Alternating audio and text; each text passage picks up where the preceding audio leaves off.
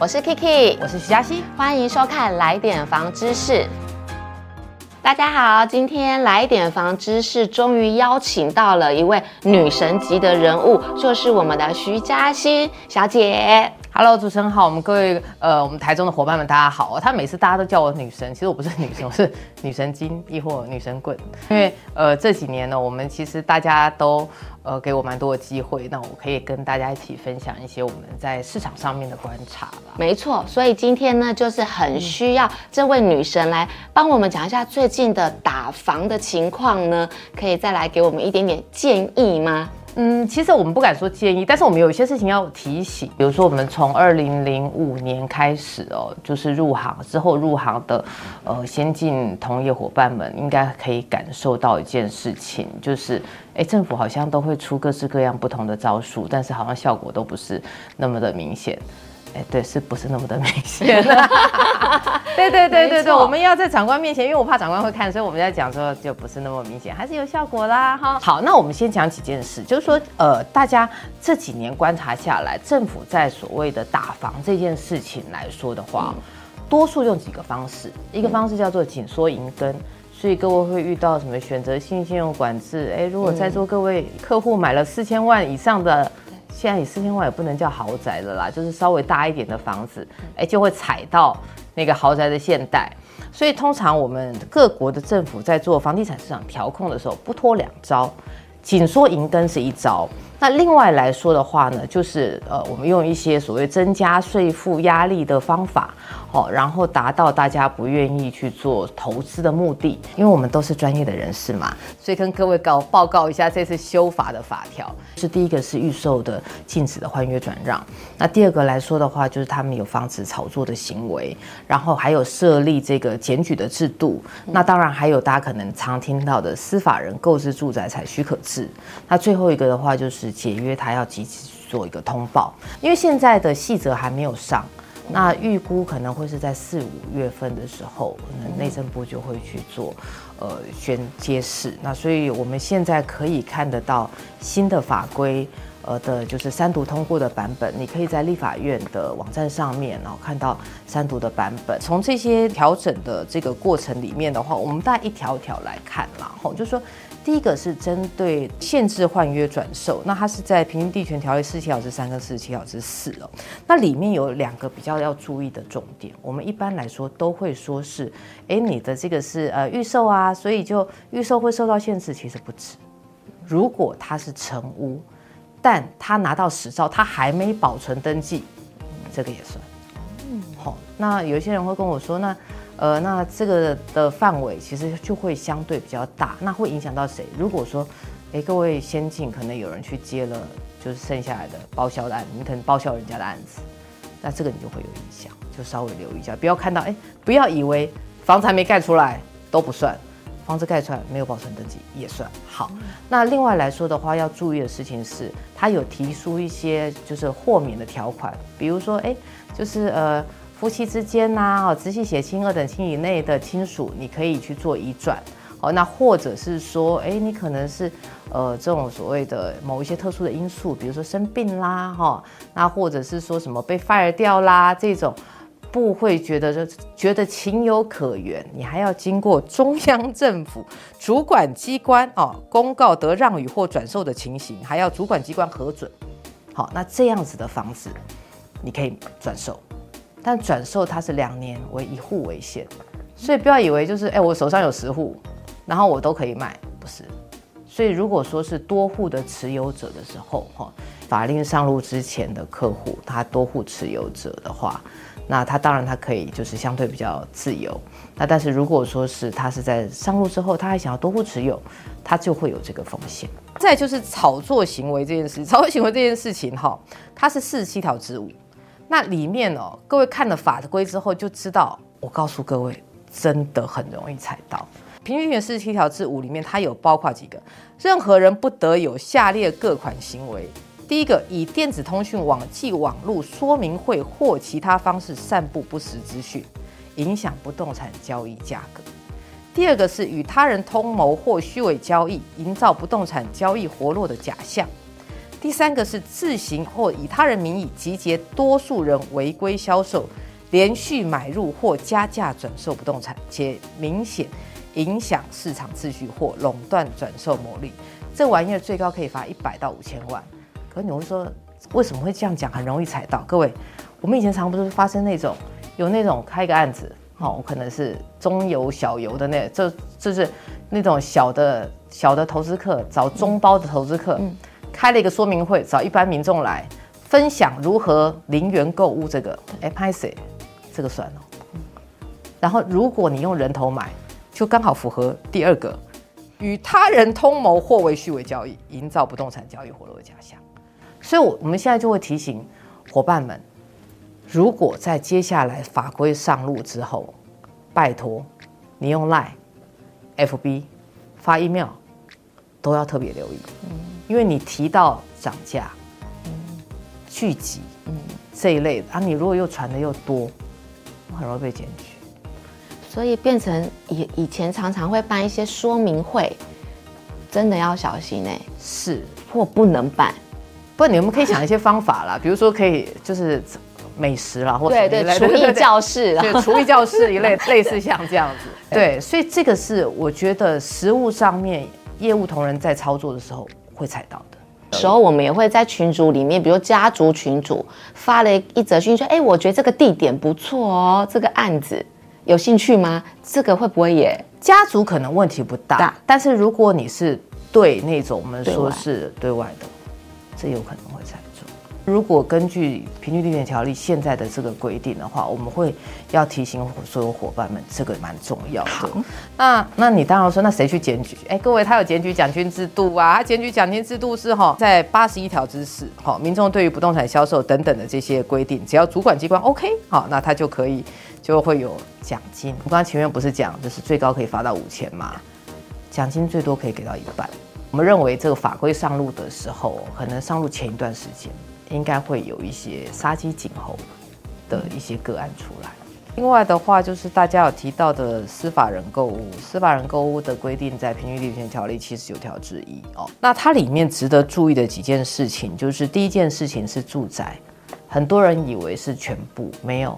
是住宅。那所以买豪宅的人会受到影响。那另外有一些人，他可能比如说他要买一个房子来做都跟卡位，他是透天的。好，那那种可能也会做住宅使用，那可能也会受到影响。那他有要求，就是说，如果你要买住宅，可以啊，你要有一个使用说明书给主管机关审。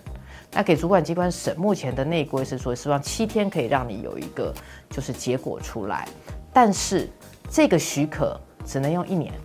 所以你这个许可就是说，哎，我不可以，我不可以，就是说我申请了之后，然后五年再用，不行。你这许可只能够用一年，然后你买到的这间房子。你五年之后才能再买，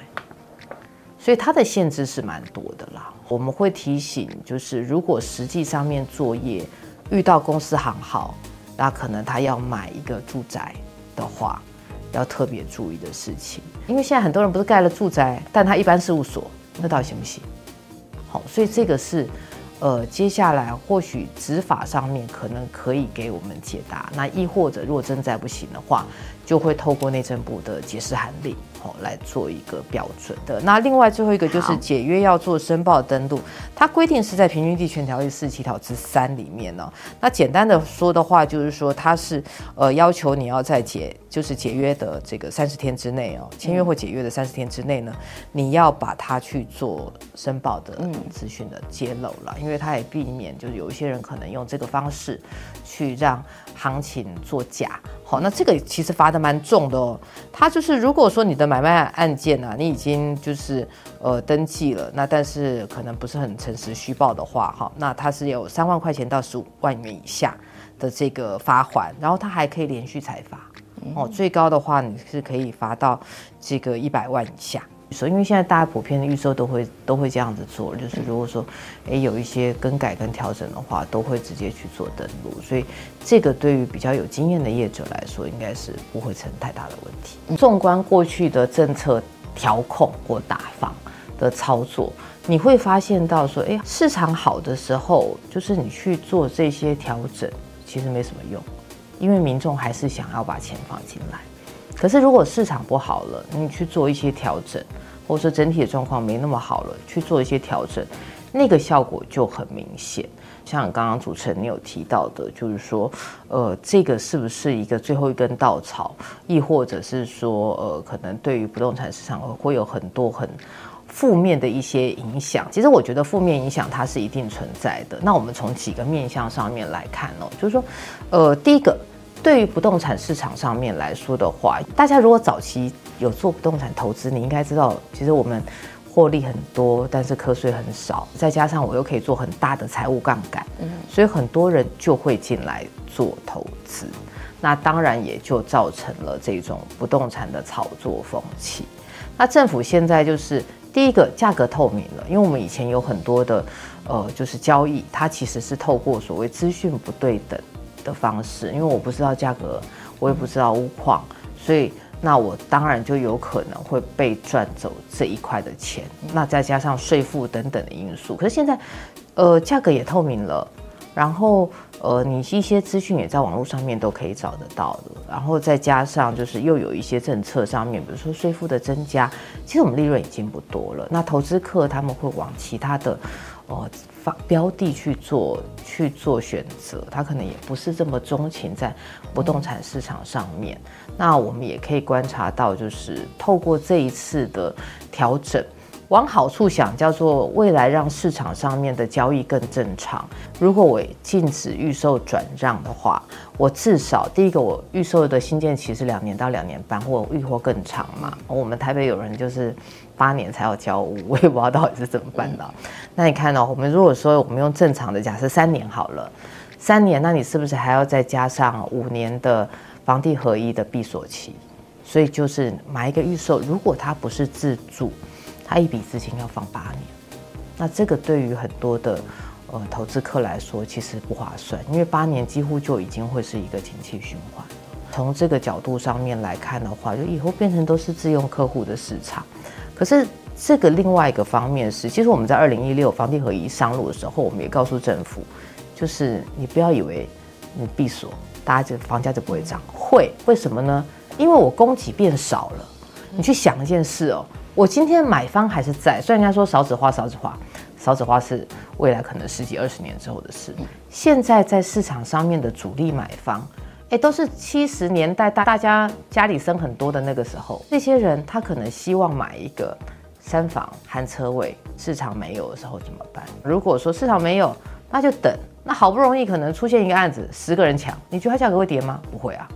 所以供给变少。那需求还在的时候，它就会形成这种所谓价格不会修正的问题。那这个可能跟政府当初的期待就会不大一样。嗯，那像您刚刚提到说成屋可能我觉得还还行，那你可不可以针对说在建商啊、代销啊，或者是我们同业先进啊的观察，建商应该会面临到什么样的影响？那尤其是最严重的有可能是代销嘛。对，那再请这个女生帮我们分享一下。我我我们这样说好了，其实产业这个这些事情来说，我们从几个面向上面来看哈。如果说啊，因为我这边提供自己在最近这段时间也稍微有点小小用功的啦，啊，做了一点做了一点那个就是小小的分析，然后我有这个 PowerPoint，那的。会放在工会这边给大家，大家做一个分享。我刚刚前面有提到，就是住宅产品，那它就是回到自住，好，然后可能交易的价格、交易的量会变少，那交易的价格它大概波动不会太大，除非有一些比较特殊的产品。那另外商用的部分会比较活络，购买住宅要先经过审核。那但是如果说是商用没有在管，所以各位你有发现这一波几乎都管住宅哦，做商用的。做农地的，嗯，做工业不动产厂房的，或者它纯粹是做土地，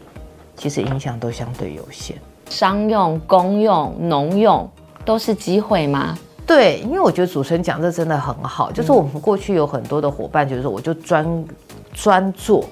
单一的产品，可能他专做住宅，那政府你会发现这一系列打房下来，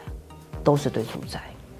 所以。我们是不是也应该要去做一些开发，其他自己自己潜能的开发？那不说自己潜能开发，就是哎，开发只不过这个话术什么不是？而是你可能对于自己的专业的提升。比如说今天客户开一间店，好，那他想要购置店面，或他甚至于他也许他想要购置一个办公室，因为我们先替他规划，他使用分区有没有问题，然后他这个东西他能够再去做什么样的应用，甚至于就是你有没有可能再帮他包装。所以透过这种所谓的叫做价值型的呃专业服务，它可以增加客户的黏着度。所以有时候我都会跟我们的伙伴们说，各位不是中介，我因为很多人听到中介就嗯，就是那种感觉，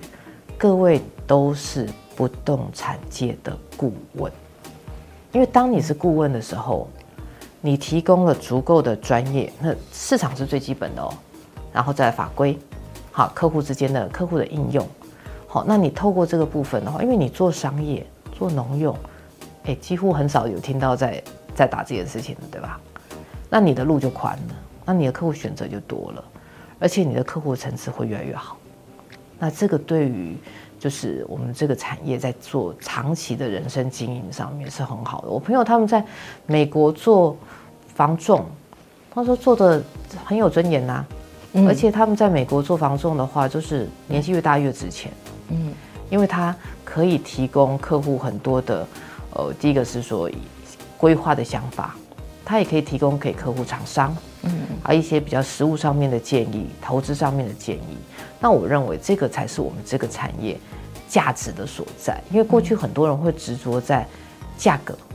这件事情，那价格这件事情，他认为房子重点就在价格，嗯，那久了之后，我们也会被人家视为就是我们是以价格为主。但是创造出自己的价值，我觉得这个会是我们接下来法规限制这么多，但是对我们产业会是一个很好提升机会。其实针对您刚刚提到的，就是对产业的先进们的影响哦，呃，这一个平均地权条例影响最大的是建商。那为什么会说影响最大？因为第一个会改他们的策略。对于很多的如果财力比较雄厚的业主来说，他可能就不会再推预售了，因为我推预售麻烦。然后我再来，我推预售法规限制很多，而且你如果说有一些过去有一些有一些先进，他们可能推预售原因是说，我希望可以在预售期间，他创造一个热销的状况，那我资金上面没有问题等等。那你现在这个法规下来之后，对他影响很大，所以他干脆先建后售。当然我有听过有先进，就是他对于先建后售蛮开心的，因为他觉得以前都给投资客赚走，那不如就是。他先建后手，整个获利就是回到建商身上，然后再来的话，就是他现在也选择性信用管制，他有要求限期开发，所以建商在经营上面很辛苦。那中小型的建商，他有可能营建嘎不过来，好营造嘎不过来，或者是调度嘎不过来，他就掰了，掰了之后，市场上面未来就是只剩下大的建商。那大的建商的话，民众更难。去对大的建商有一些溢价的空间，所以甚至于到最后，会不会有机会走上不二价？这个其实是是有可能的。那另外来说的话，就是代销了。那代销的话也很辛苦哦。代销的话，因为建商不舒服，他们也不会太 舒服。所以代销来说的话，他们未来会去做一些做一些调整啦。就是说，现在有很多可能。呃，我还没拿到实照之前，呃，还没拿到建照之前，哈，那我们可能就先从前销开始。那未来代销，因为我在整个资源资金上面来说，会相对比较紧缩一点。好，我可能从结构体或成物的时候，我再来接，因为它会随着建商去做调整。然后另外的话，因为代销它要保证销售的状态，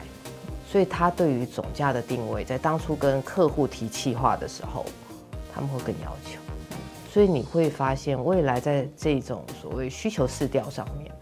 对于代销来说，会是非常非常重要的一块。好，然后再来的话，就是他们会更挑业主，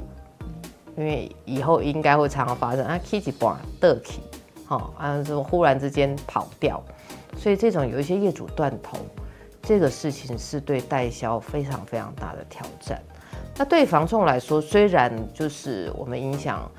没有那么的大了，可是我们也必须要去注意几件事情，就是说，第一个还是要回归到精准行销，好，然后再来的话就是你可能要稍微注意一下，就是流通这件事情，因为房地合一上路之后哦，你会发现以前可以开发的客户现在不大容易开发，因为它就是卡五年。那卡了五年之后的话，你要怎么样去做客户维系？案件接到之后，怎么去做流通？所以未来有可能就是房仲的呃产业，我们或许大家除了不动产本身的所谓销售之外，可能包租代管，增加客户的黏着度。那甚至于我们那时候听到其他区域也有先进，他们就极其有远见，因为之前不是陈那个城中城大火嘛。他们，然后内政部有要求，就是设管委会这件事情，哎，很多的先进跑去考总干事，从这个管委会的这个管道去切入，呃，卖方的开发。那我们也可以看到，有一些同业，他们现在陆陆续续的针对一些大型的社区，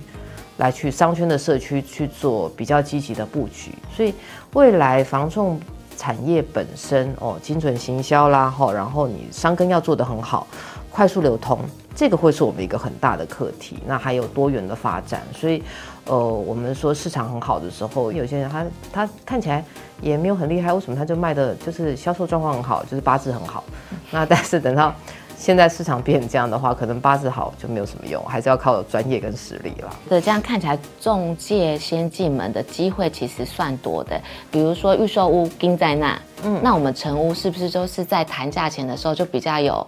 有机会去谈好一点点的价格，因为毕竟已经买了好几年了，我的价格一定不用像预售屋这样子这么高，那就可以把本来要买新成屋的人吸到这边来买一些中古屋的市场。对，主主持人讲这是很有概念，就是说确实整个预售屋的市场现在等于说闭锁之后的话，嗯、我们是可以吸引到很多的我们说是本来打算要买预售的买方哦，他就转进到这个成屋市场上面来。只是在这个时间点里面，我们可能也必须要加强自己跟卖方的沟通，因为过去我们也讲，就市场好的时候不干嘛，就叫买方加价，加到就就成交了嘛。那只是说现在市场不好。可能要试着练习跟卖方沟通，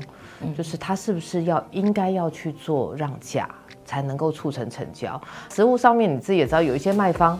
他就是很可爱，有些东西要加在房价上面，例如他在这个房子里头的成长跟梦。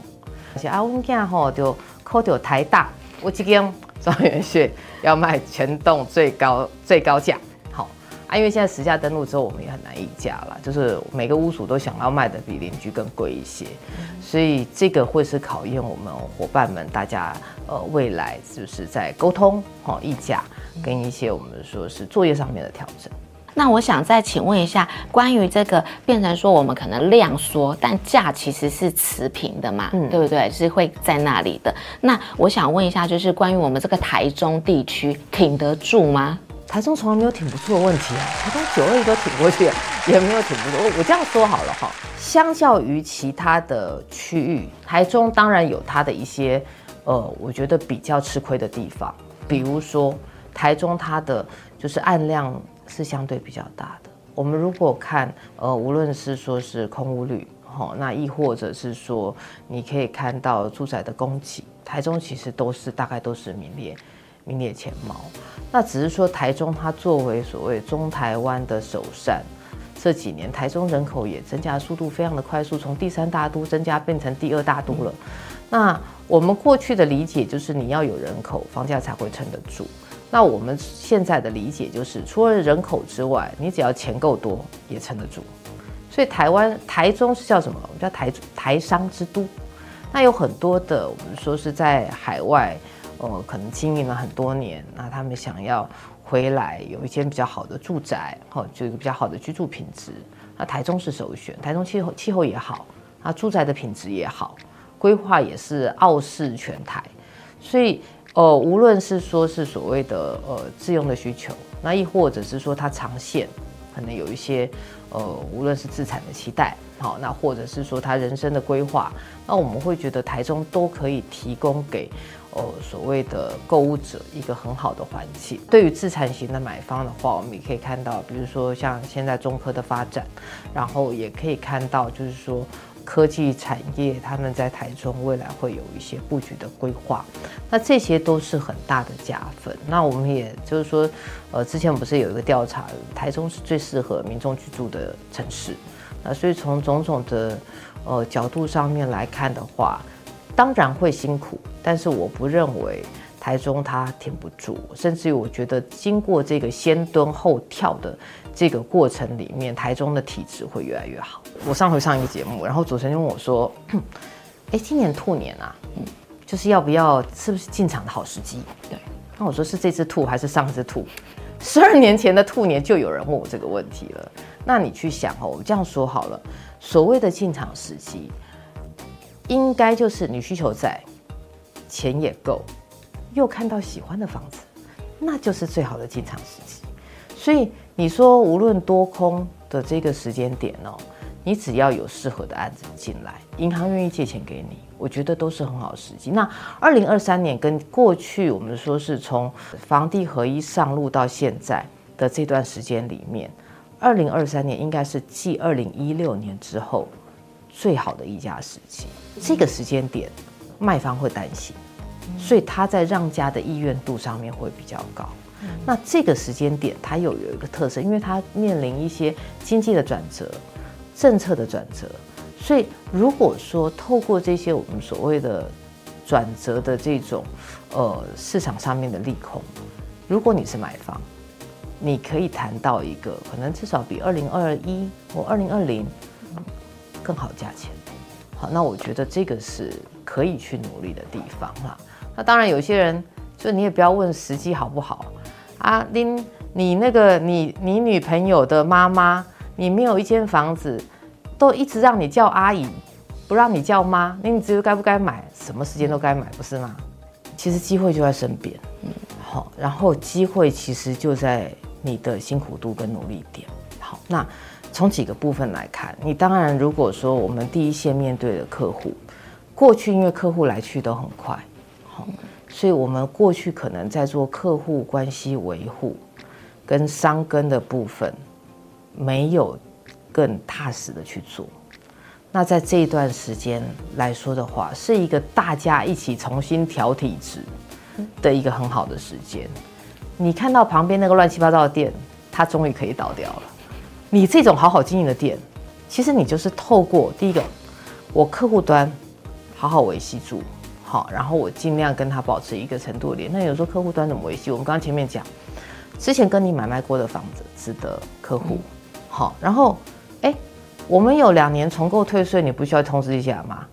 他五年到了，是不是可以提醒他？好。我我们以前有一个有一个同业讲的很好了，但是我就是就希望长官不要因为这事情盯上我们。所有的自用客户都有投资思维，因为你会知道所有的自用客户买了，没有人想想要赔钱吧？所有人都想赚钱，所以所有的自用客户本质都是投资客。